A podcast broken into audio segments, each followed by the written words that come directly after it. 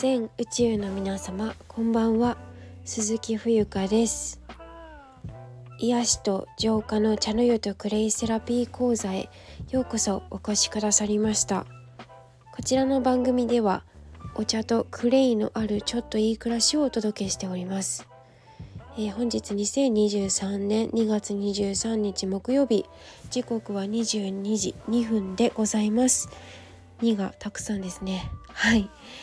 えっ、ー、と本題に入る前にお知らせをさせてください。えっ、ー、とお店番情報ですね。2月の26日日曜日。えー、お昼から19時閉店の時間までですね、えー、陽光台石田石田園陽光台店にて、え、私店頭に立っておりますのではいあのお茶のことを知りたいとか、まあ、健康の悩みだったりとかあのまあお客さんがなるべく混まないようにあのお見せしているのでね。はい。是非遊びに来てもらえたら嬉しいなと思います。えっと、それからですね2つのオンラインコミュニティを運営しておりましてどちらも Facebook アカウントにはなるんですけれども、えー、1つが冬香のファンクラブもう一つが、えっと、お茶とクレイのあるちょっといい暮らしページ。あ茶の茶の湯とクレイのあるですね。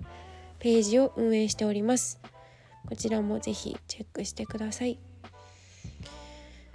えーと、それからインスタグラムのアカウントを2つ運営していまして1つはあのスタンド FM と連携しておりますものでもう一つは、えー、ウィンターガーデン92という名前で天命追求型の生き方ということでねあの自分がこう目標する目標とする生き方よりもよりもというか、えーと、想像以上の自分の人生を築いていくみたいなそんなヒントを発信しておりますのでそちらも、えー、フォローいただきますと嬉しいです。はいえー、っとそしてですねオンラインでクレインの歯磨き粉泥で作る歯磨き粉講座というものを行っております詳細は下記リンクよりえっ、とスタンド FM お聞きの皆さんはえっ、と概要欄からお聞きいただきますようお願いいたします。あチェックしてください。お願いします。えー、その他お仕事のお問い合わせやご依頼はフューチャークレイアットマーク Gmail.com まで。はい。えっ、ー、と今日はですね実はあの午前中あの音声を取るちょっと環境づくりがちょっとできなかったのであの文章バージョンはお昼頃に更新、配信したんですよね。ただちょっと音声の方がねなかなか取れなかったのでこの時間になってしまいました。はい。今日のねテーマはちょっとだいぶ時差があるんですけど人間関係に悩んだ時救ってくれたのはお茶だったというお話をちょっとしていこうかなと思います。えっ、ー、と昨日はですねお茶のお稽古でした。でそのお稽古中にねちょっと私ふと思ったことがあって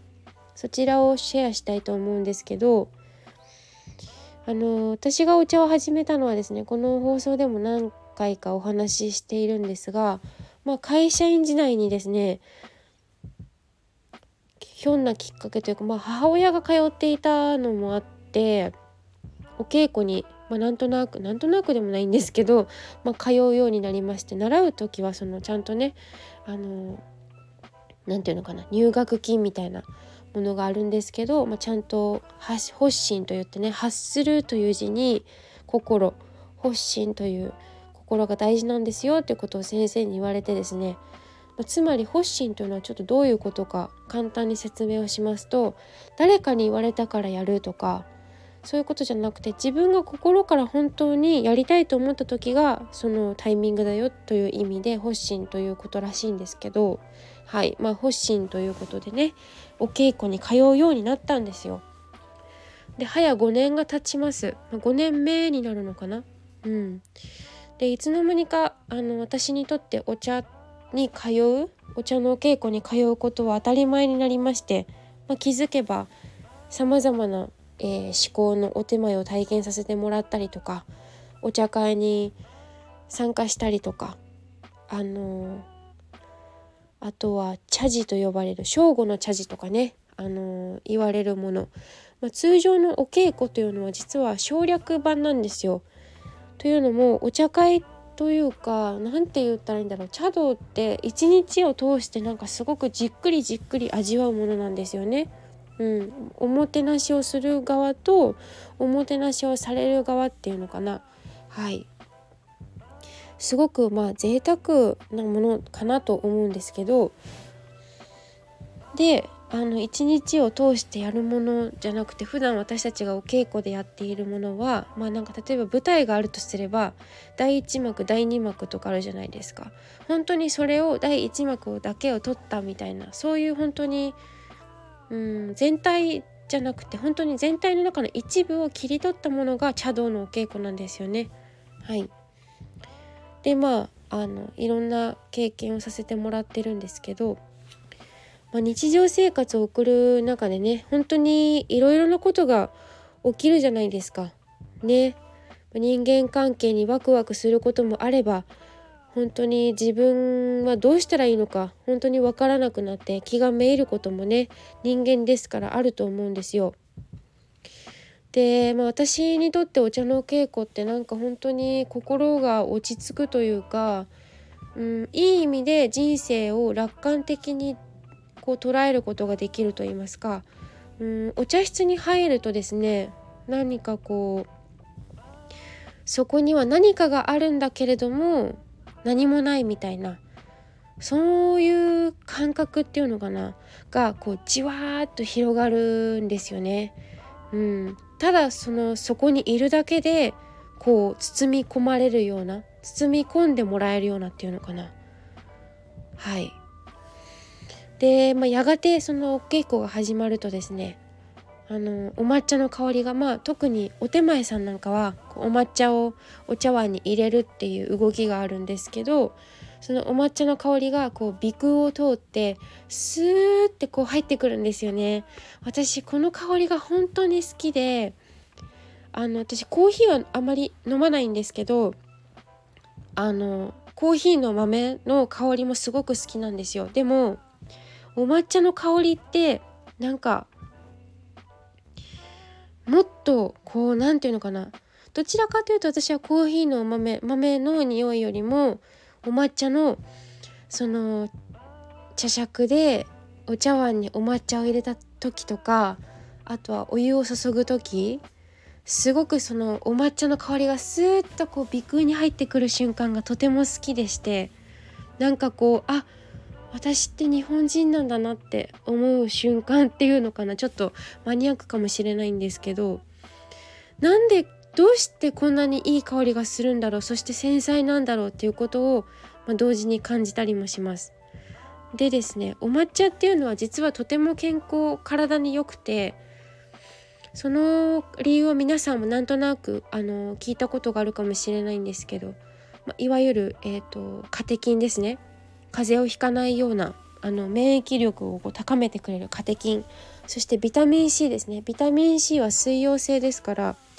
えーと、私たち体内であのミネラルやミネラルも入ってますけどミネラルやビタミン C は体内で作ることはできないんですね。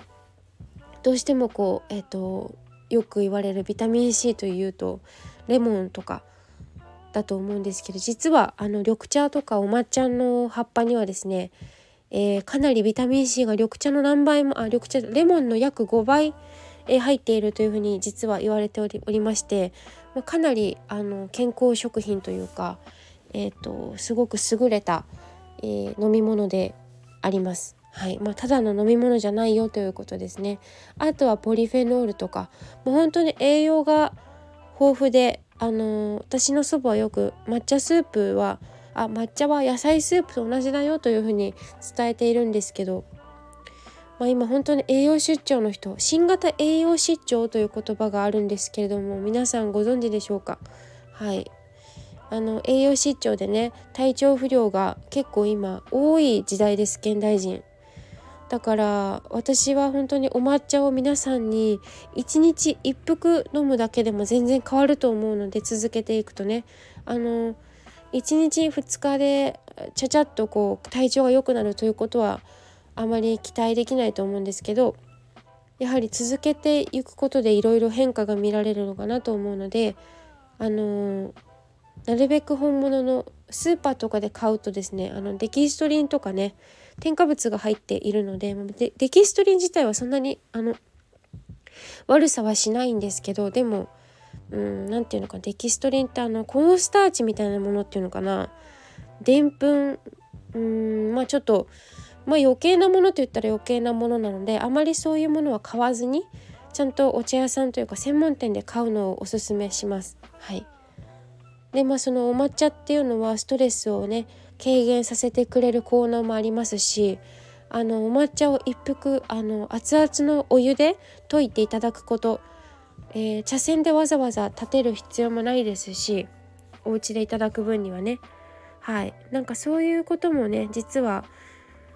瞑想状態と同じことですのであのやってみてはいかがでしょうか。はい。すごく贅沢な時間に感じられると思います、えー、そしてあのお稽古のねお話に戻るんですけどなんだろうな。なんかある人は本で読んだんですけどあのお茶室って子宮みたい子宮の中にいるみたいっていう表現があってねうわーなんかすごく素敵だなって思いました。子宮というのはあのこの宮と書きますけどもちろんあのお母さんがね赤ちゃんを産む時にこう通る道ですけれども子宮。ねお稽古はまるでなんかこう異空間。本当にそのなんだろうな都会に都会だとしてもお茶室がそこにあるだけでなんかこうすごく神聖な場所に感じられるという感覚があります。はいでですねなんかあの車中の皆さん車中というのはその稽古に通っている皆さん仲間たちのことを車中と呼ぶんですけれども車中の人間関係っていうのもねちょっと独特だなと思うんですよ。うん、というのは何だろうなうーんまあ会社とかにもよるしその学校の雰囲気とかにもよるんでしょうけどお茶を習っている者同士ですね、まあ、私少なくとも私の車中の皆さんはなんかこうお互いの生活に干渉しないっていうのがちょっと一つポイントかな。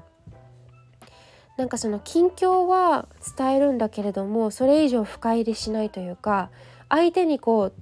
問われない限りはこちらから別にこう明かすこともないというかすごく不思議な関係だなって思うんですよね。はいでも別に喧嘩するわけでもなくただ本当にあの一緒にお茶を習っている仲間たちみたいなそういう感覚なんですね。はいでまあ本当にあとはお菓子を食べてお茶をいただくというただただそれだけの時間なんですけどそしてお手前が終わったら片付けてそして次の人がお手前をするとか次の人がお客さんの役をするとかねそしてお片付けは、えー、台所で言うとあ台所じゃない家庭で言うと台所みたいなことなんですけどお水屋といってねえっ、ー、とお茶碗を洗ったりまあ片付けるお水屋ですねに行って手伝ったりとかしています。えっと文章バージョンのコラムではですね写真をたくさん載せているのでそちらも是非見てほしいなと思います。えっとおも菓子とかあとお濃茶ってどういうものなのかとかね。お茶碗は今日こんなの使ったよとか。はい。そうですね。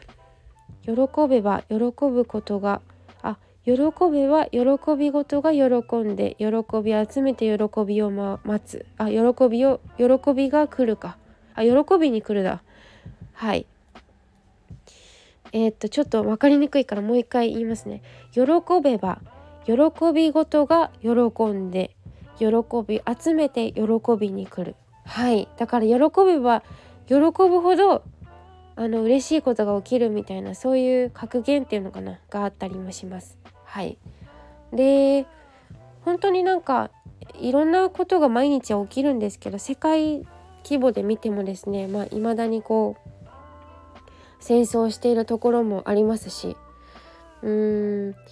なんか私は本当に一服のお茶が世界を救うような気がしててあの私はすごくこの一服のお茶にね何度も救われてるんですよ人生を。まあ、別に大した悩みとかじゃないくてもですね大小悩みの大小かかわらずあのお抹茶をいただくことによってこう心が洗われるというかね本当にあの浄化だなと思います。なんかこう何も考えなくていいというかただそこにいるだけでいいんだよって言われているようなただただそのそこの時間を共にみんなと過ごすことだったりとかはいあとは本当にその余計なことを考えずにえーと、自分が例えばお手前さんだったらただただ目の前にあるお茶碗に向けてですね一生懸命にあの茶筅をこう振ることだけもうこの一杯一服をあのこの今目の前にいる人のためにお抹茶を美味しく丁寧に、えー、茶筅をこう立てて振る振って立てるというかということに本当にまさにこう今ここに集中することだけなんですよね。で私たちって本当にとかく明日の明日のことだったり過去の過ちだったりとか未来に対する不安とか悩みとかまだ起きていないことだったり過ぎてしまったことをあのああだこうだ悩みがちなんですけれどもまあそれが人間のね、まあ、面白いところでもあると思うんですけどそれは本当にただ自分が感じていることであり予想で、うん、未来であれば予想でありそれが本当に事実事実になるかどうかはわからないしまた異なるねそのわからないじゃないですか。ね。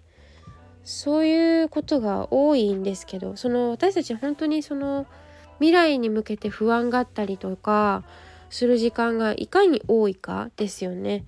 うん、ですからお茶というものを通してですねなんかこう今ここに生きるっていうことを教えてくれるなと感じます私はなんかその茶道をそんなに好きじゃないと思っていたんですけれどもなんかこう実際のところ好きとか嫌いとかは実はどうでもよくてもしかすると本当にただただただそこにあるとかただただそこに自分がいるということあとはもうただただ通うということがいいというかそれが十分なことでそれでいいのかもしれないなというふうに改めて感じたところです。はいということで今日も最後まで、えー、お聴きいただきありがとうございます。以上です。